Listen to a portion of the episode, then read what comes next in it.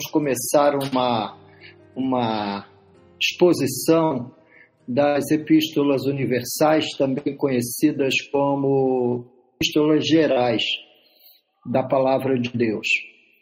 É, estas epístolas gerais ou essas epístolas universais são as epístolas aos Hebreus, Tiago, é, primeiro e segunda Pedro, primeiro segundo pela epístola de, de Hebreus, para seguir mais ou menos a, a ordem bíblica, mas eu achei conveniente é, fazer uma, uma inauguração dessa exposição das epístolas gerais, das epístolas universais com os irmãos, a partir de Tiago, porque Tiago vai direto ao ponto. Ele entende o cristianismo de uma forma bastante pragmática, por isso ele, ele se tornou um líder em Jerusalém, era um, um, um irmão respeitado entre os judeus, entre os anciãos judeus, entre a, a, as autoridades judaicas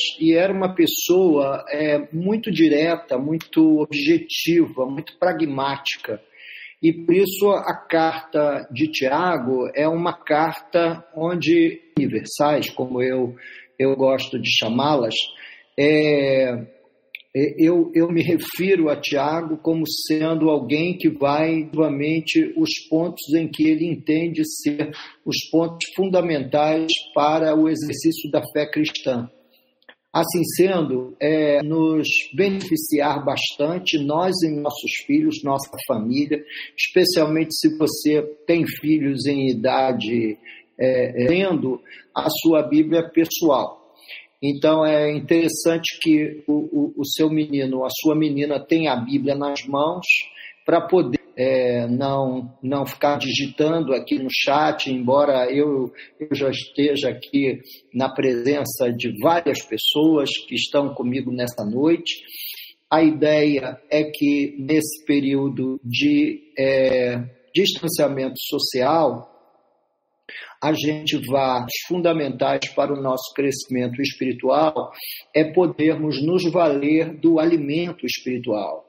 E o único alimento que traz nas Escrituras Sagradas, e vamos começar a estudar as epístolas gerais, iniciando por Tiago. Nós vamos deixar a carta aos Hebreus, não podemos cometer nenhum erro com a carta aos Hebreus. A carta aos Hebreus é uma carta é, profunda, de fundamentalíssima importância, e a gente gostaria de deixar, eu pessoalmente gostaria de deixar essa carta por último, porque é, demandará de você que está aí do outro lado e de mim um exercício maior para a gente fazer isso é, via internet. É totalmente à vontade, à frente da câmera, eu, eu falo para um pontinho preto na minha tela de computador, que fica assim acima. Então, eu não sei quantas pessoas é, tem diante de mim nesse momento, eu não sei quantas pessoas estão agora sentadas, acomodadas, eu não sei como é que está o, o ambiente da tua casa, mas seria interessante que nós tornássemos esse ambiente o mais silencioso possível, onde você estivesse de Bíblia aberta, acompanhando a exposição do texto. Não existe nenhuma dificuldade desenhada para nós, nem mandará é, o exercício maior da, da, da, sua massa cinzenta, né? do, seu, do seu cérebro. O, o grande exercício que nós faremos, exposição do texto, nós fazemos uso do método é, gramatical histórico ou histórico-gramatical, ou seja, nós pegamos no texto, ambientamos o texto no período em que ele foi escrito, para quem foi escrito, quem foi o autor, é, quais são as, as tendências do autor, e depois vamos lendo o seu ensinamento e vamos fazendo a interpretação e as aplicações ao texto que, que são merecidas.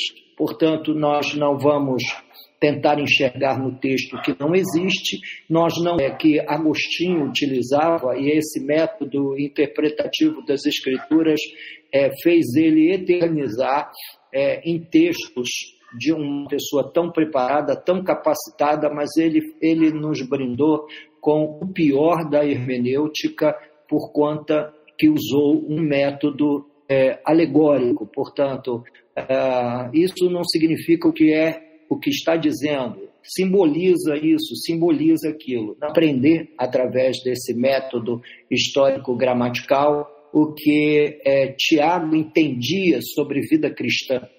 É, hoje em dia nós temos que estar ali ensinando a palavra de Deus e falando de si para si mesmo e fazendo afirmações tão categóricas sobre o texto que parece que você está realmente diante de alguém muito bem preparado para é, estar em cima do púlpito. Mas, mas não é desses ambientes onde nós começamos a, a fazer uso de ferramentas hermenêuticas equivocadas que nós vamos lentamente construindo, fazendo muito mal à igreja e trazido a igreja até esse estado de penúria que nós temos. Você que é membro da ICNV Vila sabe muito bem qual é o nosso discernimento contemporâneo da igreja, uma igreja que precisa de reforma, uma igreja que precisa ser restaurada, uma igreja que precisa rever, rever revisitar suas crenças, revisitar a, a, a, maneira como se faz igreja, como se vive igreja,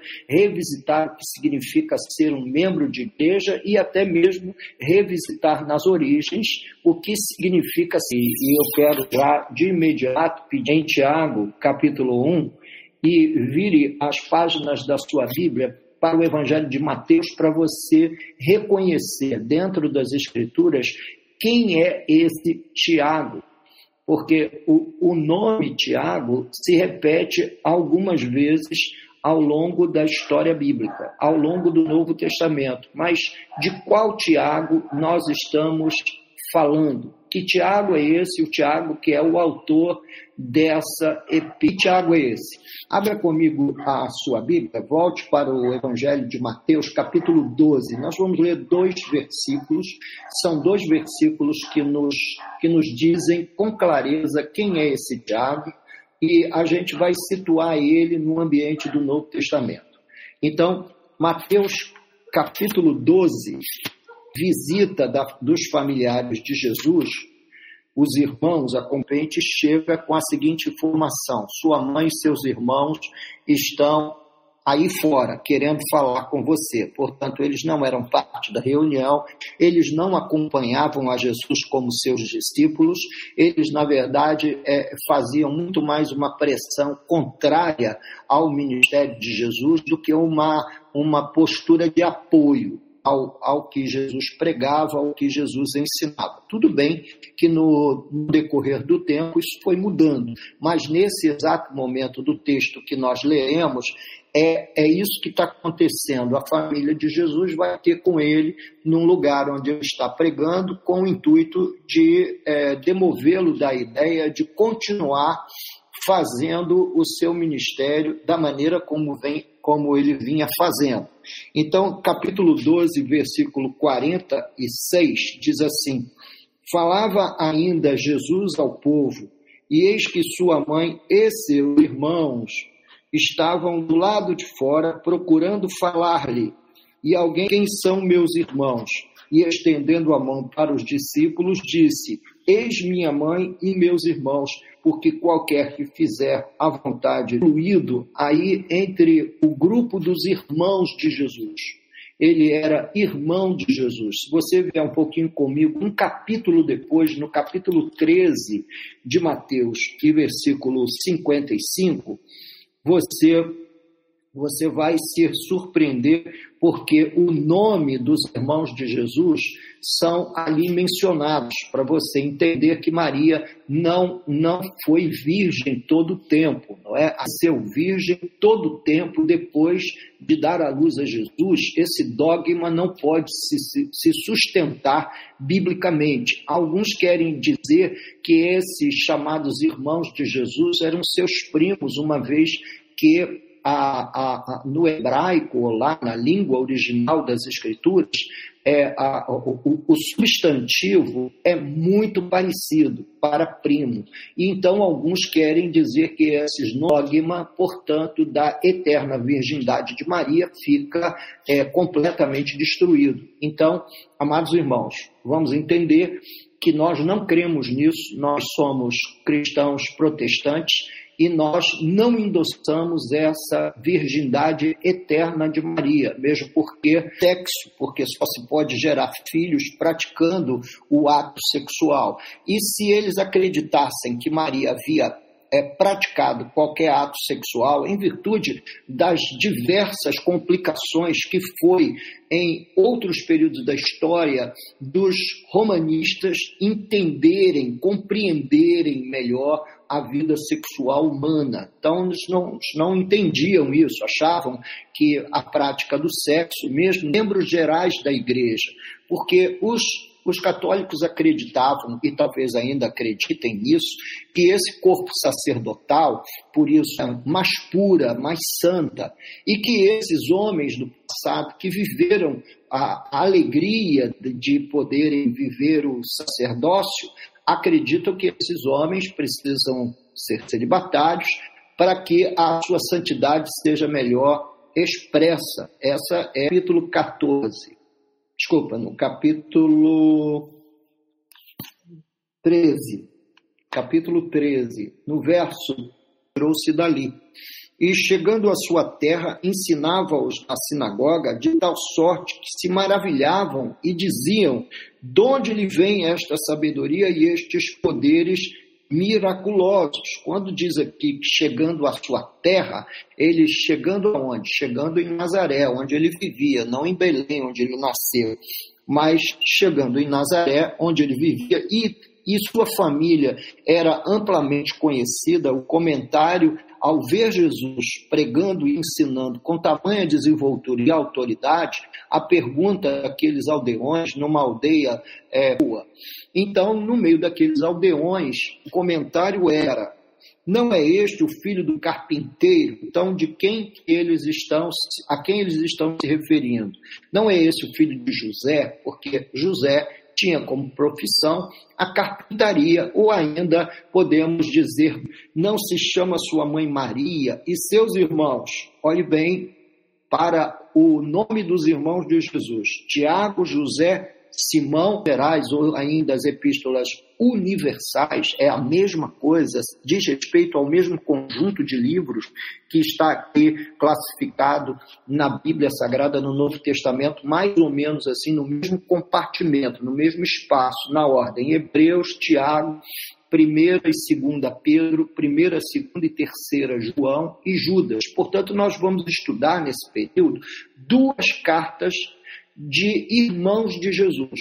O irmão de maior destaque era esse aqui, Tiago. Nós não temos conta nem do José, nem do Simão, irmãos, é, é, personagens é, razoavelmente é, é, é, relevantes dentro daquele daquele cartas que foram reconhecidas como cartas canônicas e estas cartas são muito importantes. Portanto, Tiago que é autor dessa carta. Ele se destaca, nós encontramos ele lá na igreja, lá em Jerusalém, dando um parecer, por exemplo, do Concílio de Jerusalém, tradições da lei, e ele diz: não vamos impor aos gentios senão estas coisas, que eles se abdiquem das relações sexuais ilícitas, do sangue de animais e da carne de, de animais mortos por sufocamento. Foram as palavras decisivas de Tiago. Segundo ele,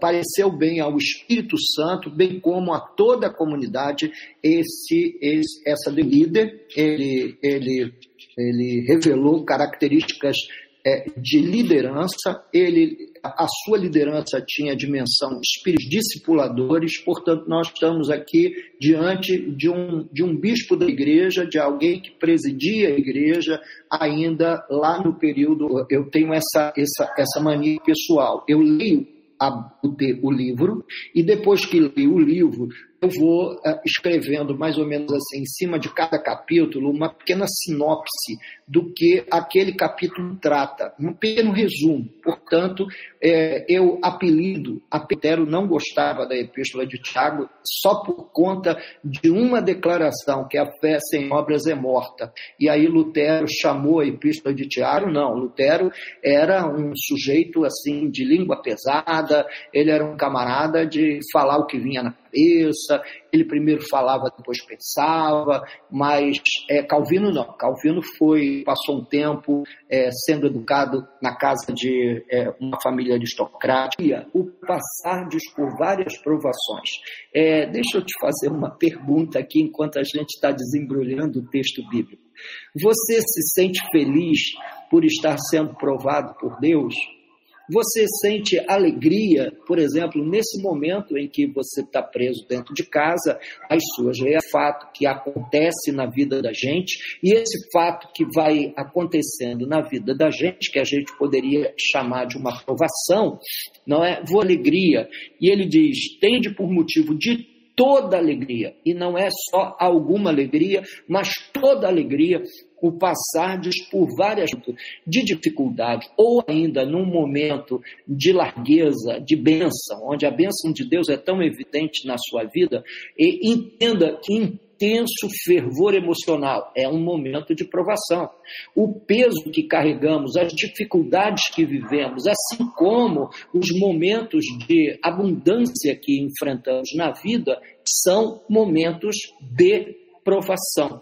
E Tiago está dizendo que é, deveria ser um motivo de profunda alegria todos nós reagirmos a esse momento como sendo um, uma oportunidade feliz nas doenças, nas circunstâncias adversas. A nossa reação também é obra dessa aprovação de todos da fé. Então ele disse: tende por motivo de grande alegria isso. E ele vai direto ao ponto, ele não vai, ele não vai rodeando, ele não faz como Pedro vai fazer. Ele, ele Pedro vai dizer que a experiência da provação produz uma reação, produz um fruto, que produz outro fruto, que produz outro fruto, que produz outro fruto. Então ele prefere ser mais objetivo, dizendo: está passando por um momento difícil na vida, não tenha isso como sendo uma razão absoluta para você se entregar à tristeza, à decepção ou ainda à depressão. Absolutamente. Tenha essa experiência por motivo de grande alegria, sabendo que a provação da vossa fé, uma vez confirmada, coroa da vida. O texto diz: aquele que perseverar até o fim receberá a coroa da vida. Portanto, para que nós recebamos o prêmio na eternidade, é necessário que as nossas reações nos momentos de provação não nos coloque abaixo, não nos destrua, não nos arruine, não roube de nós a alegria do serviço cristão. Muito pelo contrário, as provações da vida, da provação, você é, ganhará em termos de experiência no plano da perseverança. Ora, a perseverança ela deve ter ação completa para que sejais perfeitos e íntegros, em nada deficientes é, quer ver em nós esse sentimento, essa postura de integridade absoluta na fé, o que, que Deus faz quando você ora? Senhor, eu quero te servir, você persevere nas lutas e dificuldades, a fim de que você cresça na integridade do Evangelho. Pode parecer um tanto quanto uma coisa dolorosa, mas afinal o discipulado cristão não é uma coisa indolor. O discipulado cristão é algo doloroso. Jesus disse que aquele que quer vir após mim, negue-se a si mesmo, tome a sua cruz e siga-me por trás, apesar da intensidade dos sofrimentos. Isso é bíblico isso está nas Escrituras e todo aquele que quer ser discípulo de Cristo, ele, ele vai ter que contradizer a sua vontade própria, ele vai ter que tomar o objeto da morte, que é a cruz, identificando-se com Jesus, ele vai sofrer, e sofrer em que, em que nível, pastor? Toda a identificação com o sofrimento de Cristo vai ter que ser vivido pelo crente. Em outras palavras, ele em algum momento da sua trajetória vai ser perseguido, em algum momento da sua trajetória a sua fé será intensamente provada, em algum momento da, da sua trajetória vai se requerer dele perseverança e entendimento de qual seja o grande objetivo de Deus em estado de aperfeiçoamento. É óbvio que esse estado de perfeição não se é alcançado, mas ele está em estado de aperfeiçoamento, ou seja, ele não está fechado para que Deus transforme seus compromissos e comportamentos éticos, toda a sua compreensão é, é, moral humana e passa por isso. É doloroso às vezes, é muito doloroso. Como é que você fala com um jovem, por exemplo, que está é, exper experimentando uma explosão hormonal que ele só pode ter sexo depois do casamento. Não é isso? Isso é um fardo. Isso é doloroso. Isso é pesado. É, é sim. Mas como todo discípulo de Cristo responde com dor e sofrimento em muitas áreas da vida, ele também vai ter a experiência dele. Depois, esse, essa, essa vida às vezes com o viver com pouco, o viver em períodos de escassez, e você diz: Puxa, meu Deus, eu sou teu servo, eu sirvo ao Senhor, por que, que o Senhor está me dando essa experiência da escassez? Porque você vai ser treinado nos extremos. É nos extremos que você vai ser treinado. É mais ou menos como se você fosse um soldado de Cristo e faz parte do seu treinamento você fazer operações em noites de lua cheia e, e, e em noites chuvosas. Faz parte do seu treinamento operacional você gozar das temperaturas amenas dos trópicos à noite. Você vai ter que viver a experiência de dias temperados de primavera e também vai ter que viver a experiência de dias nevados. Portanto, nós todos, crentes em nosso Senhor Jesus Cristo, somos provados nos extremos da vida. Os extremos daqui a pouco, no capítulo 1, quando ele vai falar de pobres e ricos então, são pessoas que estão vivendo a provação do Evangelho, a provação cristã nos extremos da vida. O pobre vive de uma maneira, o rico vive de uma outra maneira. E depois que você lê o que Tiago pensa dessas duas categorias, você até vai preferir estar no lugar do pobre, porque ele é muito mais solícito, ele é muito mais compreensivo e gracioso com o mais pobre do que com aquele que tem algum recurso material. Da, depois de falar de provação, ele vai, é, é, como eu disse logo no início, eu costumo chamar a carta uh, de Tiago, como sendo a carta em seja a vida cristã e as dificuldades, mesmo também os engajamentos que aquela pessoa precisa ter no Evangelho, eu geralmente uso a carta de Tiago. Por quê? Porque ela faz uma sinopse, um resumo muito bem elaborado de temas que o cristão precisa ter na sua mente e no seu coração. Então, o Quais, quais, são esses temas? Tema número um, as provações. Porque se você não entender o que são provações, você acaba caindo na primeira provação que você tem, na primeira dificuldade. Você deve conhecer pessoas que abraçou a fé, é aquela alegria do dia em que ele recebeu Jesus, vai para casa, começa é, cheio de gás, é, se prepara para o batismo, é batizado, começa a viver a vida cristã no dia a dia na igreja, e daqui a pouco você começa a sentir falta daquele indivíduo e o trabalho, não, perdeu também a paciência, não sabia o que faria da vida, e de repente, quando você vai procurar aquela ovelha no rebanho, ela não está. Por que, que ela não não está, porque ela não soube conviver com as provações que é, é, é, irremediavelmente todo cristão passa. Eu passei, passo, você também já passou por algumas, passará por outras, e assim nós vamos vivendo a nossa fé. Que outro tema é tão importante quanto a provação para o cristão? Outro tema de larga importância para nós é a sabedoria, posto que grande parte do povo cristão acaba tropeçando nas suas próprias tolices, decisões mal feitas, posturas irregulares ao longo da vida. Aí, quando ele começa a ficar mais velho, a ganhar assim essa barba branca, pura, significa que ele é um velho tonto mesmo, um velho babão, bobão, porque a, a, o tempo de vida dele já teria sido mais do que suficiente para ele fazer uma revisão do que é certo e do que é errado, do que é sábio e do que é tolo. Mas ele não fez, e por isso é um velho que, apesar dos anos de vida, ele não aprendeu nada e não aprendeu a sabedoria. Então, Tiago vai nos dizer o seguinte: olha, ninguém no reino de Deus precisa ser tolo. Eu não quero dizer que nós vamos lidar com boas decisões todo o tempo. Não, podemos tomar uma decisão errada. Isso é completamente humano. Mas como evitá-la? Como diante de uma circunstância adversa, você vai optar pela sabedoria e não pela loucura, pela tolice.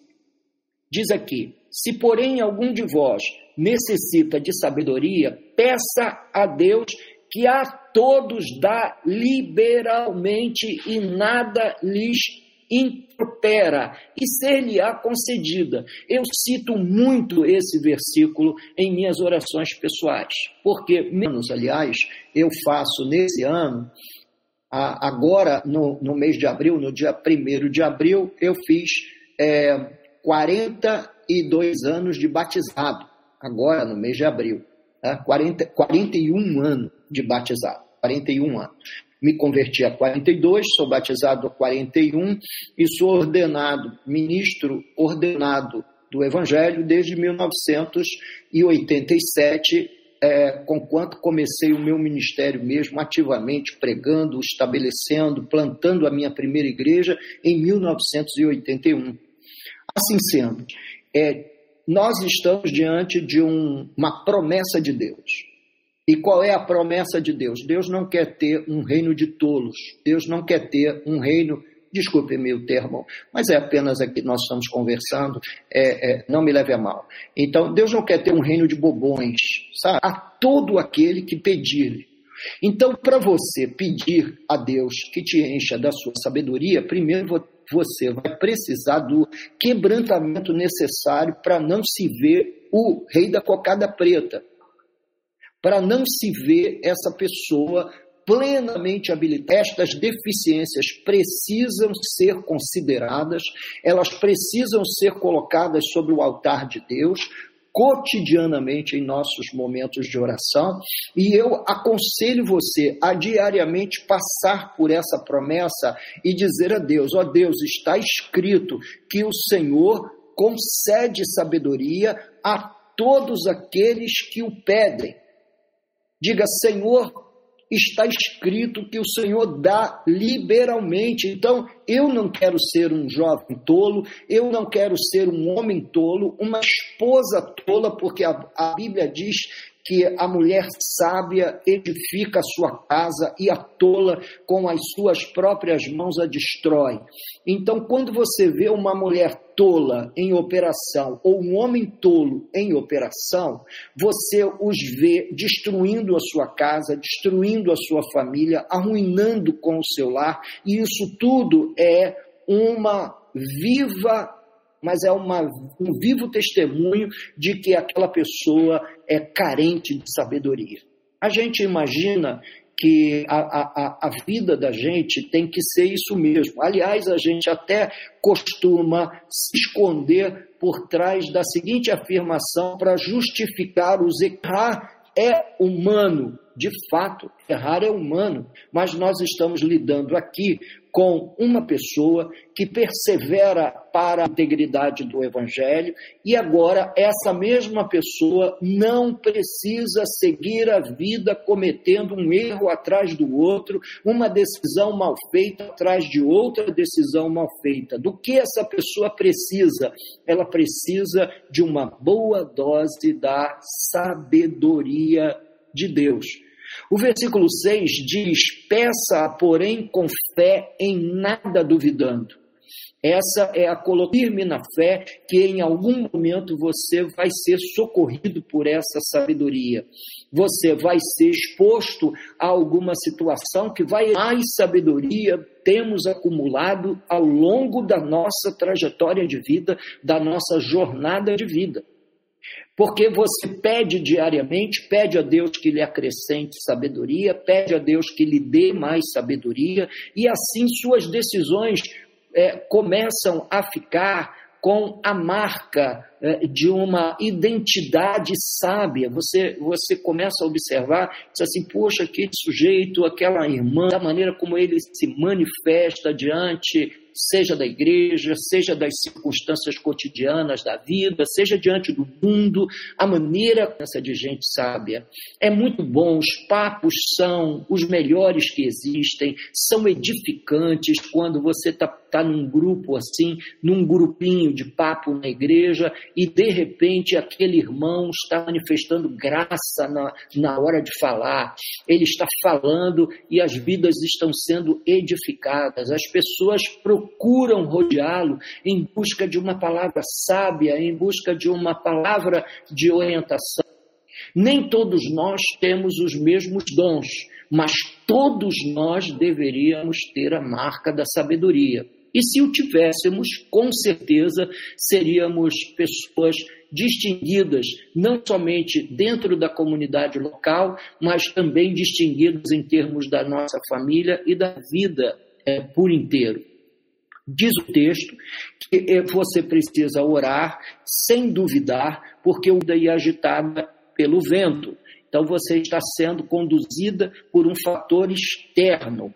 É isso que o, o Tiago está dizendo. É semelhante à onda do mar, que, que ela é alimentada pelo vento que sopra, mas daqui a pouco ela está morta lá na praia. Então, estão em, em campos opostos. Então, Acredite, acredite que Deus vai te transformar lentamente. Isso também é um processo, os anos ajudam a convivência, a repetição das experiências ajudam também a pessoa que vive, que é, ela é moldada na dor ou ela é moldada vida, ele está ali é, cheio de experiências para compartilhar, ele é na verdade um baú cheio de coisas boas, de coisas legais a esse homem que alcançará do Senhor alguma coisa. Isso aqui é uma é uma é uma clara etiqueta doada logo no início da caminhada. Significa o seguinte: você está andando com, com Deus.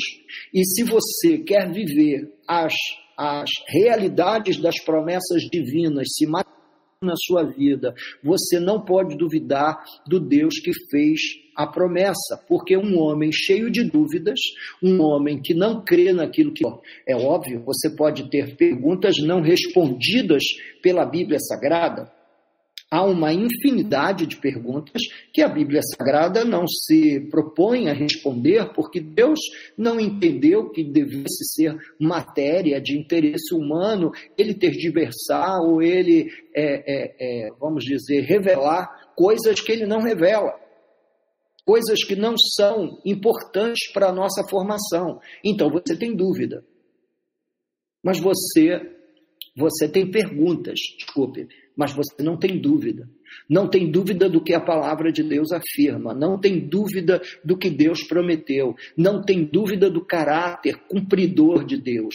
Porque em todas as suas promessas, é, o apóstolo Paulo escreve, tem em Deus o sim e o amém em todas as suas promessas. E essa promessa de derramar sobre os seres humanos a, a, a graça da sabedoria é importantíssima o, o cristão entender isso logo no início da sua caminhada de fé.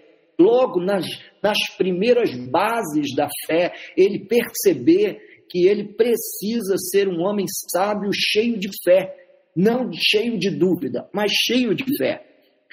Ele vai dizer que um homem que alimenta dúvidas em seu coração não receberá coisa alguma de Deus, porque é um homem de ânimo duplo, ânimo dobre é um ânimo duplo Ou seja, uma hora ele crê em Deus, outra hora ele não crê.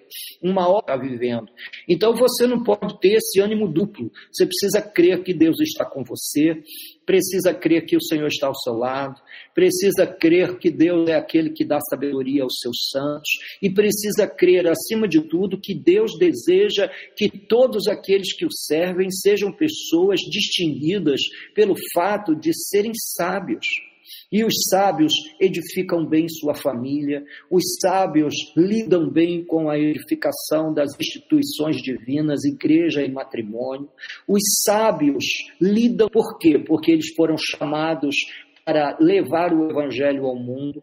Os sábios percebem bem qual é o seu lugar no corpo de Cristo, não esse número 38, que era o número que eu vestia na minha eh, no final da minha adolescência, aos 17 anos, 16 para 17, meu número de manequim era 38. Hoje com toda a minha perda de peso, meu número é 42. Então eu subi dois números no manequim.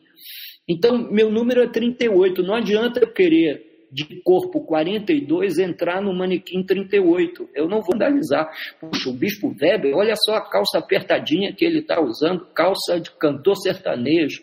Então, é um negócio assim que não dá para mim. É a mesma coisa o sujeito que não tem determinado chamado nem dons específicos e que deseja ocupar determinados lugares.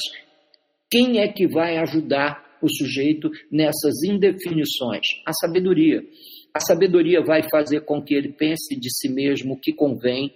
A sabedoria vai fazer com que ele não pense de si mesmo além do que convém.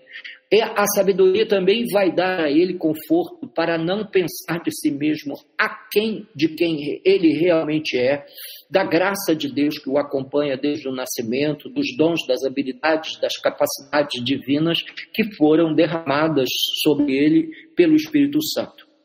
Então, esse, esse homem de ânimo dobre, inconstante em todos os seus caminhos, nada receberá de Deus. Eu conheci tanta gente de ânimo dobre. Você agora talvez pudesse é, parar por que já esteve na igreja dezenas de vezes, que já ensaiou retornos ao corpo dos santos inúmeras vezes, ao corpo de Cristo, à congregação, e mas passa uma semana, duas, parece que eu não sei o que, que acontece naquela cabeça, que o ânimo a, a, a, cai aos pés e a pessoa acaba é, perdida dentro do contexto da sua fé.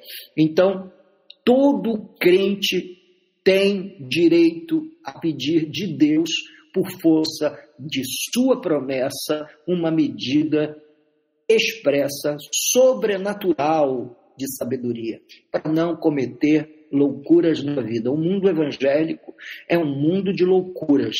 E eu, eu basta eu olhar para o cenário desse mundo evangélico é, para imediatamente concluir que a igreja não está fazendo uso dessa promessa divina de uma, de uma experiência lidando na vida com uma sabedoria sobrenatural, porque parece que nós estamos assim no meio da torcida do Corinthians, que é um, ela própria se define como um bando de loucos.